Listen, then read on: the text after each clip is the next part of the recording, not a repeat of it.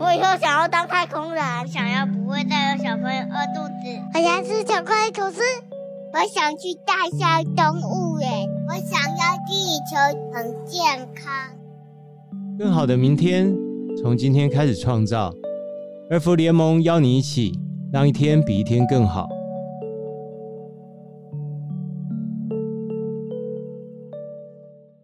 大家好，我是主持人卢建彰，欢迎回来儿福联盟的节目《一天比一天更好》。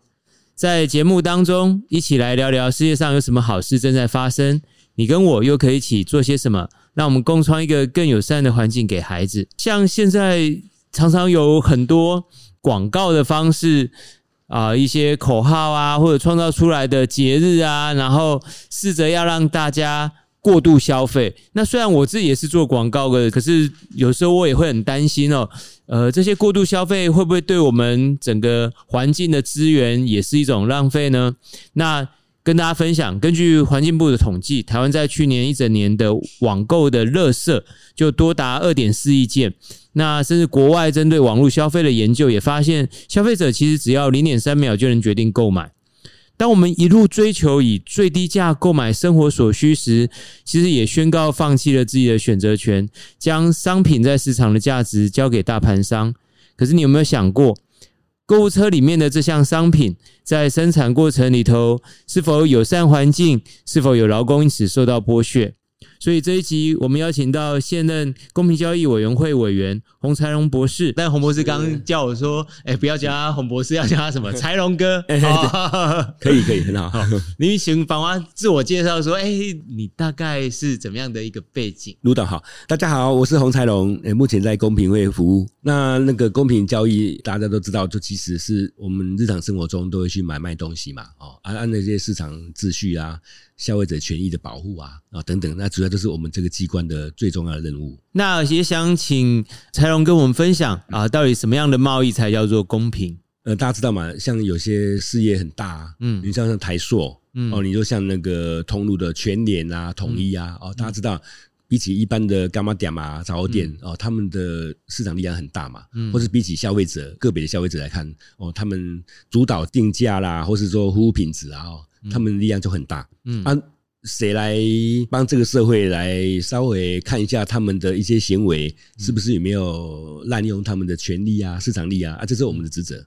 嗯嗯，可以这样说吗？就是说，让大家可以感到安全，在某种程度，呃，我们的是有机会，每个人都有机会成长的，是这样的意思吗？呃，对，因为这个世界哈，有时候会像丛林社会嘛。大家知道没有？狮子啊，有老虎啊，啊，它们爪子是比较利呀，对啊，啊，有人跑得比较快啊。可是丛林里面也有兔子啊，迷花鹿啊，小花鹿啊，你怎么样让他们和平相处啊？就是说，这整个市场的交易有点类似这个丛林社会。嗯，哎，这时候政府必须站出来，比如说订定一些法律规范啊，嗯，呃，他们有哪些行为不可以那样做，而不可以超过啊，等等啊，这就是那个市场教育的本质啊。嗯嗯嗯。那我知道说，像财荣你是经济学出身的。所以你可以提供我们关于，比方说经济的思维啊，或者政策的视野，还有一些细节的脉络。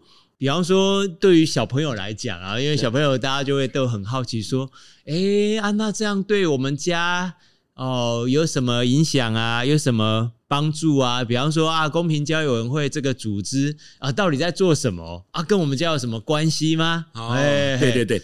如果大家有在看报纸的话，哈，都说一般大家常出现什么经济部啊，管那个经济政策嘛，对。啊，像财政部，比如说给你收税啊，对。哦啊，像那个中央银行，哎，都看多少诶外汇啊，哈，货币等等啊，啊，那个公平会它的角色通常一般是比较呃没那么的明显啊，外面比较少知道，为什么呢？因为我们是主要是在处分人家，哦。哦，就说哎，如果市场上哎有一些。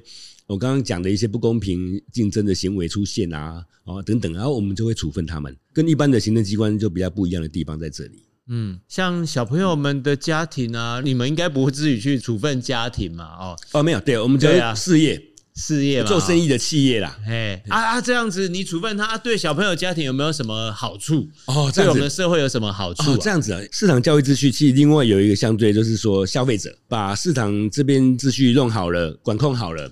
那这样消费者就会比较安心，呃买到好的品质的东西或者服务啊，嗯，或者说那个价格也比较不容易那么的被调高哦等等。哦，这部分其实就是消费者的权益啊，就是大家荷包嘛，对，比如说我们每爸爸妈妈每个月收入有固定嘛，嗯，然后哎你怎么样支出？啊？通通常你你就会考虑说东西。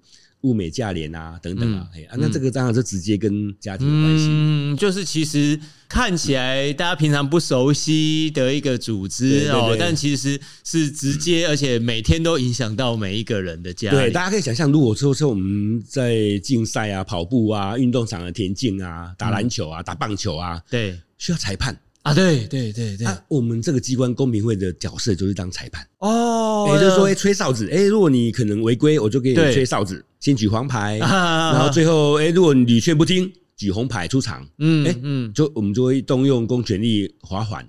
哦，甚至有些重大的，像联合行为啊等等啊，如果屡劝不听呢，嗯，还有行者。哦，所以其实听起来这个公平会，如果像刚才我们形容的，就好像我们这个社会里面的一个裁判，对，裁判，市场的裁判。哦，那就可以让这个比赛啊，呃，是是公平的，对。然后参与里面的不管是观众啊或者球员，大家诶是在一个安全的状况底下。我想多问一下，像你刚刚聊到那个。联合行为，对对，联合行为是什么意思？啊？啊，联合行为是这样子哈，像小朋友我们在学校有时候会跟有些朋友比较好嘛，哎对，啊那个联合行为有点类似，是说通路呃有全联，然后有统一，对，哎。按理说他们是彼此在竞争，对不对？对，他们要提供更好的服务、更更便宜的东西卖给你，卖给消费者。嗯。嗯、可是如果说今天假设啦，哦，假设如果说，哎，全年跟统一讲好了，哎、嗯，我们针对那个呃香肠，哎、嗯，我们那个价格啊，我们就明天给它调高到十块钱或是一百块，嗯，然后我们两个一起动作，嗯，而他这样就不会流失消费者嘛？哦，因为没得选，对，没得选啊，大家这样就联合行为。都事先讲好了，嗯，我们一起来做这样的事情，嗯，那当然是法律不允许的啦。哦哦哦。哦，譬如说，大家几个竞争的品牌厂商讲好啊，一起把价钱抬高，对，要哄抬，对，或者降低服务品质，哦，或降低数量等等。哦，对，跟交易有关系的那些条件啊，嗯，他们事先讲好，嗯，通过约定啊，嗯，然后等等啊，如果做这样的事情呢，那被我们有人检举啊，或是说被我们知道啊。我们就会主动立案调查，嗯，哎呀，如果事证明确，我们就会给他处以罚款。所以其实这个是跟每个人都有关系的。那请问说，最近呢、啊、开始有听到要征收这个碳关税，这个不知道是什么意思、欸？因为我们现在对于这些名词好像也不是很熟悉。哦，这样子啊。因为大家知道嘛，现在全球最重要的议题之一就是气候变迁嘛，嗯，极端气候，不晓得大家有没有感受到，有时候这个天气，比如说去年啊、今年那个夏天特别热，嗯，哦，然后那个温度比以往历史上的一些平均温度都高一到两度之类的，嗯，然后全球也是这样子嘛，嗯，所以大家都担心说，就是因为地球的环境臭氧层、大气层被破坏。那其中有一个重要来源就是二氧化碳排放太多啊，大家知道嘛？工业化，我们的工厂，然后我们的很多汽车、机车啊，每天会排放很多的废气。那其中很大就是二氧化碳。嗯，所以针对如何把这个二氧化碳让它减少，政府有什么办法呢？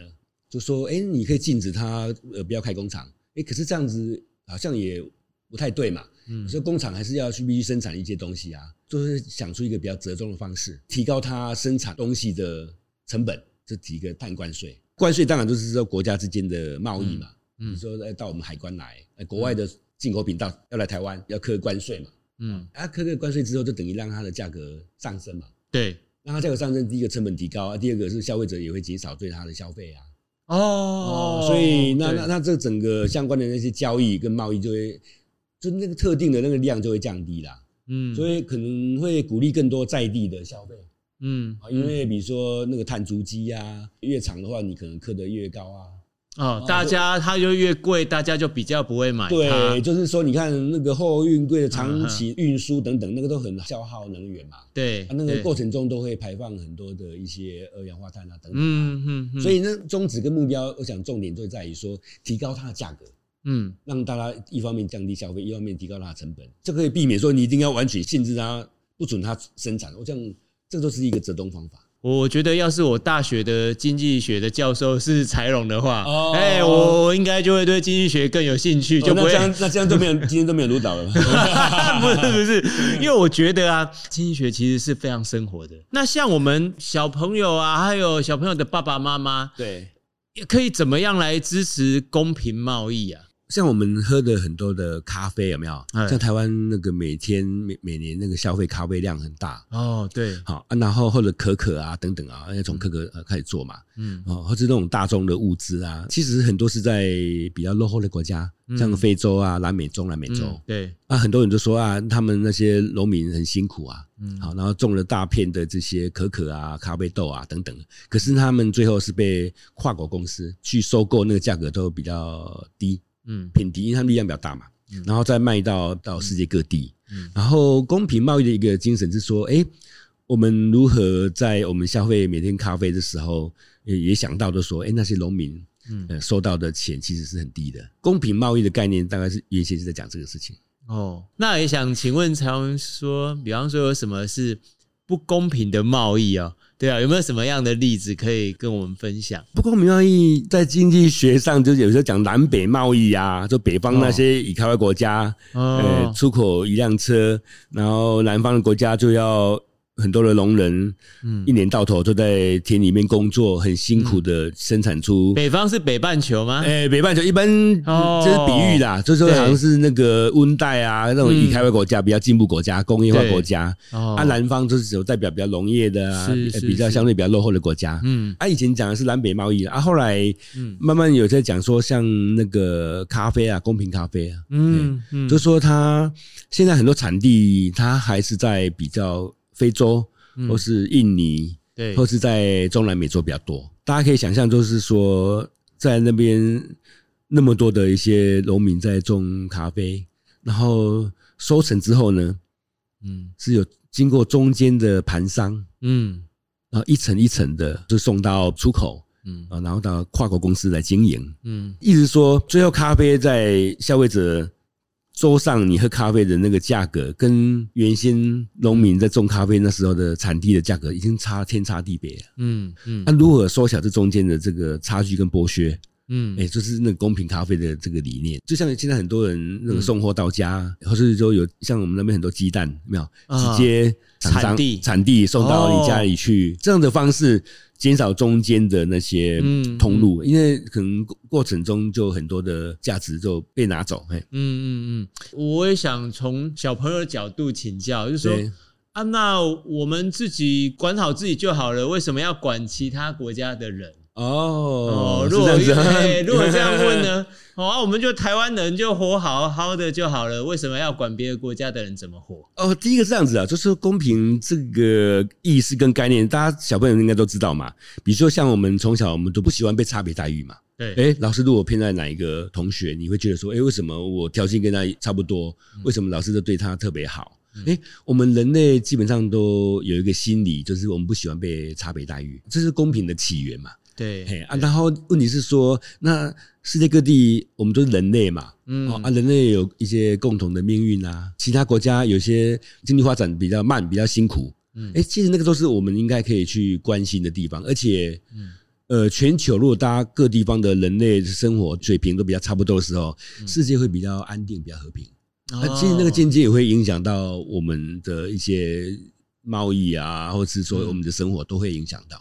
哦，所以其实就好像说，当大家差距不要太激烈，冲突就会减少，那可能国与国的战争啊、仇恨啊这些也也会有所影响。而且，我觉得才荣刚刚聊到，其实就还有一个重点，就是就是人权啊，对，都是人类，都应该要有相同的权利啊。对啊，对啊，刚刚讲的是说国外啊，其实国内也是类类似啊。啊对，对我们对一些比较偏乡。对，好，比较弱势的地区或者家庭，哎，为什么我们整个社会要提供一些资源给他们呢？因为就说这方面做得越好的话，表示说这个国家是越文明的，对，越人道的，啊，其实也是越进步的。嗯，大家如果可以去想想里面的道理。嗯嗯嗯嗯，好啊。那比方说，柴荣这边会怎么建议啊？爸爸妈妈可以怎么来培养孩子有公平交易的概念？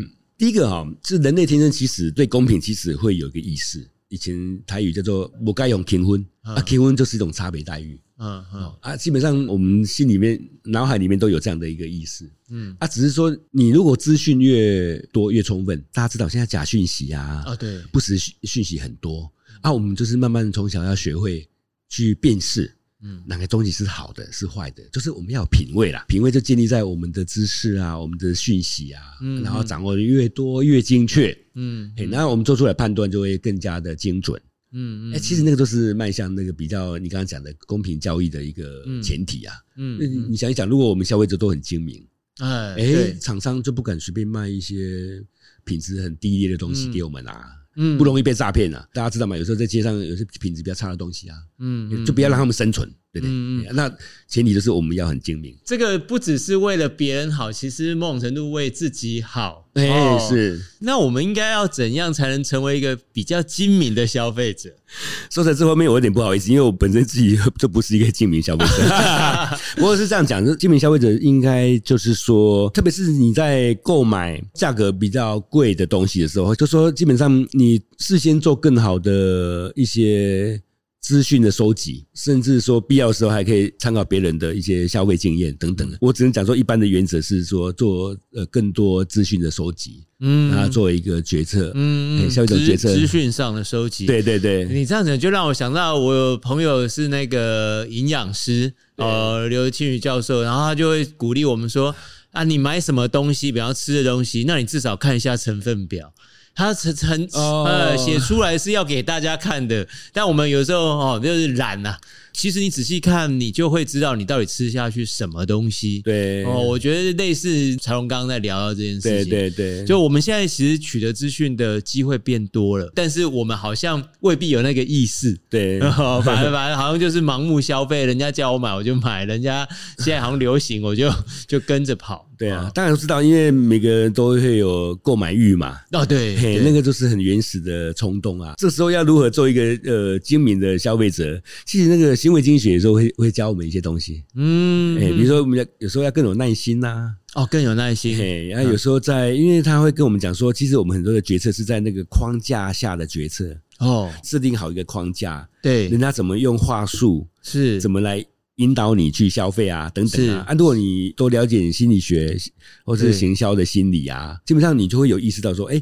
广告的用词，或是说在哪些框架之下，嗯、它是有意识在引导你，对对，在做消费。比如说阳光的这个广告啊，嗯、等等，让你想要喝啤酒啊之类的，嗯、反正都是海滩啊什么之类的。我觉得类似，他们其实是有有意识在引导你。所以隐藏的说客基本上就在讲这个事情哦，就是它为什么叫隐藏的说客，让你看不见。那其实他默默在说服你哦，做什么样的一个事情？哦，那是隐藏我的书名《隐藏了说客》的嗯原来的意思。嗯嗯，了解。哎，那我也想要多问问柴荣，就是说，像你大概这辈子都是在这个经济学的领域里面哈，在耕耘。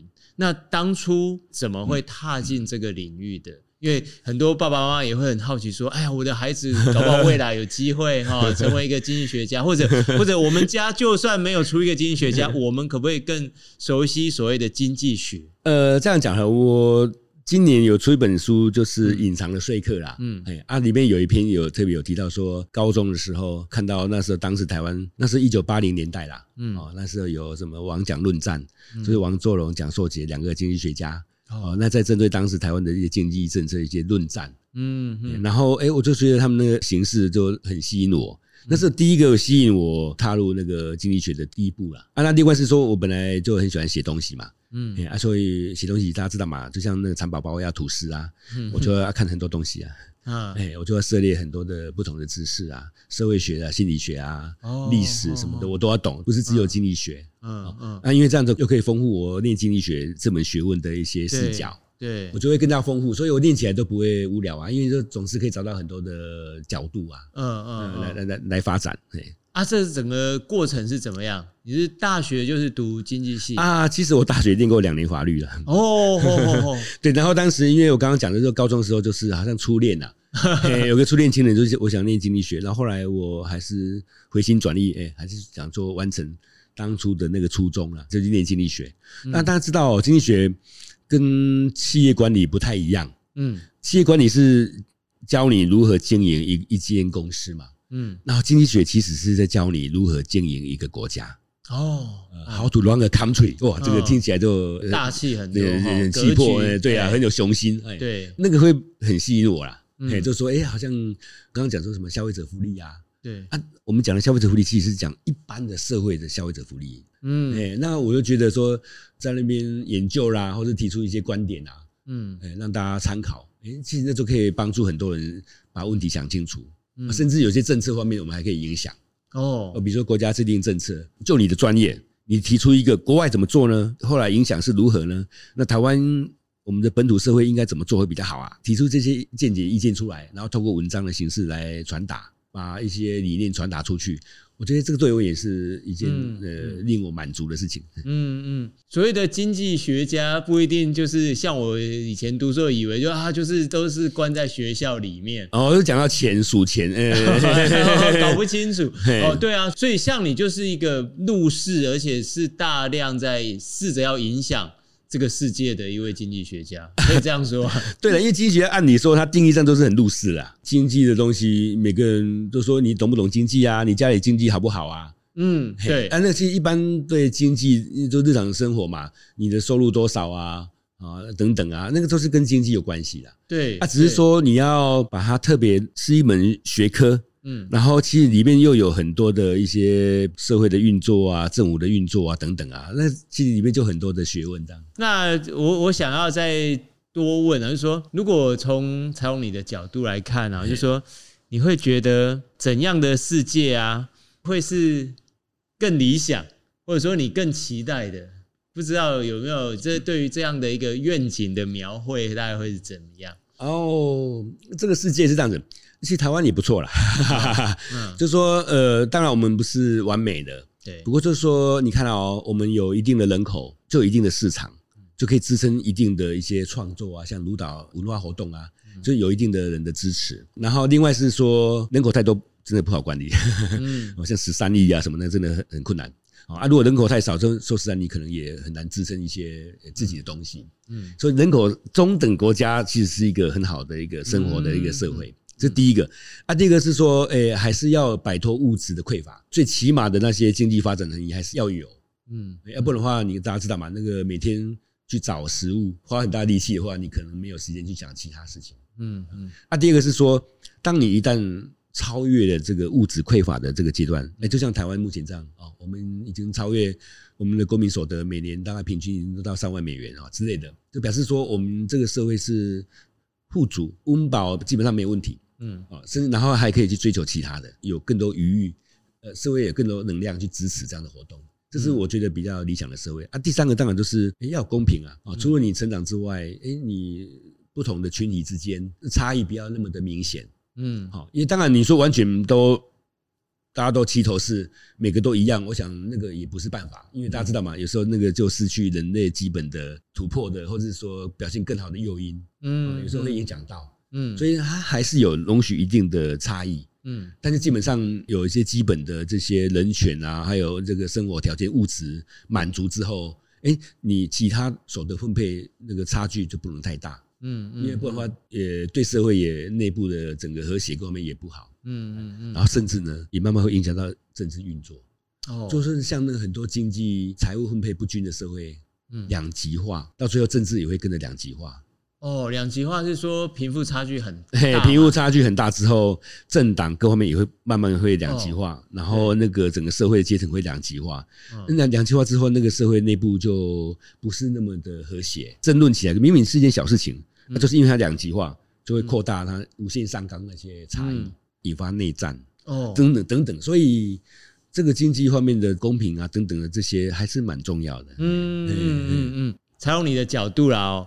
你会觉得说，那更好的世界需要大人跟孩子一起努力啊？你会觉得有什么是你会想要教会我们这些孩子啊，或者说鼓励爸爸妈妈们就带这些孩子去涉猎什么样的东西呢？小孩现在的世界，说实在，很多东西我们要跟他学，哈哈。特特别是现在很多的数位的工具有没有？嗯，其实他们是比我们更熟悉的。嗯，所以有时候现在带小孩，这个现在慢慢已经有点内容不太一样。有时候反而是小孩在教我们。我讲的都是一般现在很多的那个数位的工具了。嗯，啊，当然在人生的历练，还有说我们对社会的看法相关的一些价值观的塑造啊等等啊，其实我们还是可以影响我们的小孩。那个第一个鼓励阅读啦，嗯，啊鼓励呃多接触一些不同的文化的活动跟刺激，基本上那个对小孩的成长会比较全面。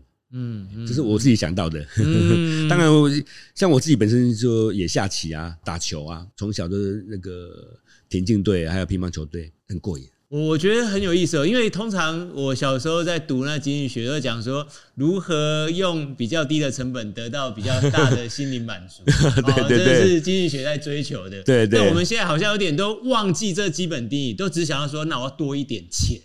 对，或者竞争，你想要赢别人呐、啊？对，就是你只看到这个角度，但忘记说那个不管是钱呐、啊，或者竞争赢，其实是为了后面的那个心灵上的满足。哎，对，那那个过程中，其实你真的去体会的话，像很多艺术家，当然有时候他们会沉浸在他们的世界里面，创作出最好的作品嘛。嗯，就有点类似，但是当然运动，嗯，跟嗜好，就它不是那么现实。对。因为大家知道嘛，我们人必须现实，要不然无法生存下去嘛。对。但是人也不能只有现实，嗯，透过嗜好、阅读，对，哎，去体会。嗯哼，嗯哼，觉得其实有一位经济学家 做出这样的提醒，我觉得对我们是非常有意义的。因为，因为我有时候也会担心说，台湾当代社会啊，大家就是只顾着赶快去追钱啊，对，那追到后来反而。抛下了或丢掉了真正重要的，不管是家人啊，不管是在一起的那个关系啊，我觉得这其实是更高风险的一个行为啊。像你在那个隐藏说课里面，其实有聊到很多关于行为经济学，可不可以再多一点跟大家分享一下？因为我猜很多爸爸妈妈、小朋友可能有听过这个名词，可是不太熟悉哦，不太知道什么是行为经济学，但是又听说这个现在影响很多决策，哦是这样吗？没有错。因为大家知道嘛，很多东西都会效用会递减，嗯啊，所以这时候需要加入注入其他的元素进去，嗯，注入政治学的政治经济学，注入心理学的一些元素的话，就变成行为经济学。哦哦哦，安心理学主要研究我们的情绪啊，为什么会高兴啊？为什么会愤怒啊？为什么会厌恶啊？嗯，哎，这是说有些人类的基本情绪心理学研究的专门嘛。嗯，然后经济学本来是谈很物质的，可是这时候。突然有一门学问叫心理学，他刚刚讲那些元素、情绪、感觉等等，这些如果影响到你的决策，这两个碰在一起，不是一件很奇妙的事情嘛？当然是有一些渊源，就是说我书里面稍微有介绍了，就是说以色列那犹太人他们有几个蛮厉害的，康纳曼等等啊，他们去发展出做做实验，嗯，通过做实验就是说人在哪些情况之下会有一些思考上的捷径。哦，哎，有时候我们就不是完全的按照一般客观的几率，比如像我们会有主观几率啊，现实世界发生的，比如说什么时候打雷啊，什么时候地震啊，或是说那个病毒的 蔓延啊，基本上它都有一定的几率。对，可是那是客观几率，我们是活生生的，我们有感受，我们有时候会有一些主观几率，嗯，我们会过度恐惧，嗯，或是过度自信，这些。过度或是所谓的一些有判断上的偏误，因为你心理上的一些偏误，我实在是太恐惧了。嗯，我恐惧到我是怕失去我的一些财富等等。哎，这时候你的恐惧的心理会影响到你的决策。对对，哎啊，这个行为经济学都在研究这些事情。哦，好好好好好，这样追问啊，比方说像现在每次有什么一一一这种购物啊，购物节啊，大家就会。因为觉得便宜就买，买了很多自己不需要的东西。对啊，对啊，这该怎么办呢？对啊，通常都是大家看什么，我刚经过搜狗啊，什么周年庆啊，然后到处街上就有人给你一些折折价券啊。对啊，其实那个都是利用那个行为经济学的原理。为什么呢？因为他先给你免费的折价券，对，让你在手上，然后让你感觉说，哎，如果我不去赶快去消费的话，好像我损失了啊。他都利用那人会怕。失去，嗯，损失规避啊，哦，的这种心理有没有？是，哎，就会想说，我就去赶快去消费吧，嗯嗯，哎，不然的话，白白浪费一张折价券。比方说，像我们现在几乎每一件事情都被消费哈所包围啊，尤其在网络上啊，好多广告啦，哦，就是你们一直跳进来啊，我觉得好像比起我以前小时候，好像更早。碰触到这些商业上的事情，那应该怎么来协助或帮助我们的孩子？哦，的确是，这是个大问题。哦，像广告啊等等啊，这些其实在我们经济学上以前我们都叫做资讯嘛。你对这东西品质的好坏、价格高低，原先是一件很好的事情。可是现在的社会产生变化了，因为这种网络时代、数位的平台的年代啊。产生另外一个问题是资讯太多，你怎么做选择的困扰？对对。然后，而且这资讯里面很多不一定是那么的精确的，嗯，甚至是有意的、很恶意的散播的假新闻、假消息的。哦，当今人类社会很大的一个困扰，都是在处理这个大量的讯息。你问我有什么建议吗？就说，当然我也知道说，因为现在手机成瘾啊之类的，像我现在在。大学上课，我有时候发现同学在滑手机之类，哎，就是说，特别是过去三年、四年以来，这个 COVID nineteen 啊，哈，这疫情，就真的也是造成很多人就更依赖智慧型工具，或者是说网络，嗯，所以的确造来很大的一些影响。有人在建议是说，要更有意识的，嗯，就像抽烟要戒烟、戒烟一样，要有一些过程，要有意识啦，要有意识说，这东西其实真说实在对我们的。身心，嗯，还有家庭关系，嗯，还有跟人际关系都已经产生影响，因为你方便了嘛，对，所以你就以前会问朋友啊，嗯，现在我不问卢导了啊，我现在问 Google 啊，对，说甚至是那个 ChatGPT，对，对，那他拿由他来制造一些内容，嗯，就说其实是慢慢有些关系是被替代的，整个社会的相关的家庭等等都很造成很大的影响。嗯嗯嗯，所以要有意识的去降低，但是我知道这不容易，OK，这不容易，了解。好啊，那我们就谢谢柴龙今天来跟我们分享好多关于经济学的事情，谢谢柴龙啊，谢谢刘导，谢谢大家，谢谢。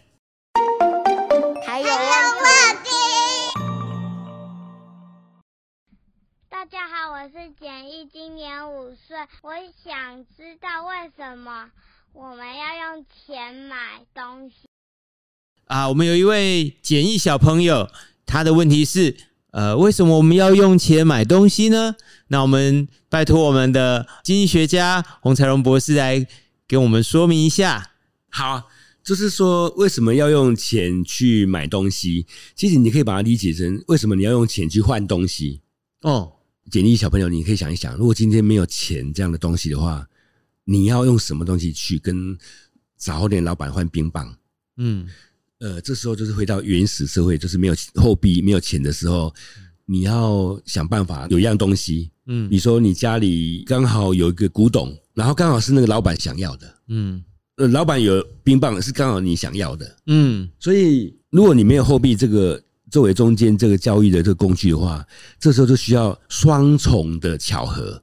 哦，对，对，就是说，第一个，老板有了冰棒，刚好你想吃它；第二个是说，你家里刚好有一样东东西是老板也刚好想要的。嗯，这时候叫以物易物。对，啊，这时候其实就不是那么容易。你就拿古董去换冰棒，然后回来就你爸爸就可以，妈妈会骂你吧？啊，你说我刚好家里没有其他东西，小东西可以换冰棒啊？没有，这时候可能就是你知道吗？那种找补的时候就会发生。嗯，不对等有没有？对，对，哎，不公平贸易可能就交易就产生了啊。所以货币是最公平的。哎，你可以有十块、五块、一百块，你就可以慢慢去给他刚好，哎，他标的那个价格。嗯嗯，所以那个呃货币就是有这些有些好处了，有些功能哦，方便大家交易。嗯，你可以用这种方式去思考。嗯，好，谢谢财龙，让我们简易小朋友应该也得到一个很棒的答案。今天节目就到这边，谢谢大家收听，也希望全家都可以一起来思考，呃，我们要在消费上做怎样的选择，让我们世界的未来有更好的改变。祝福大家，也祝福我们的地球。那我们下一集再见，拜拜。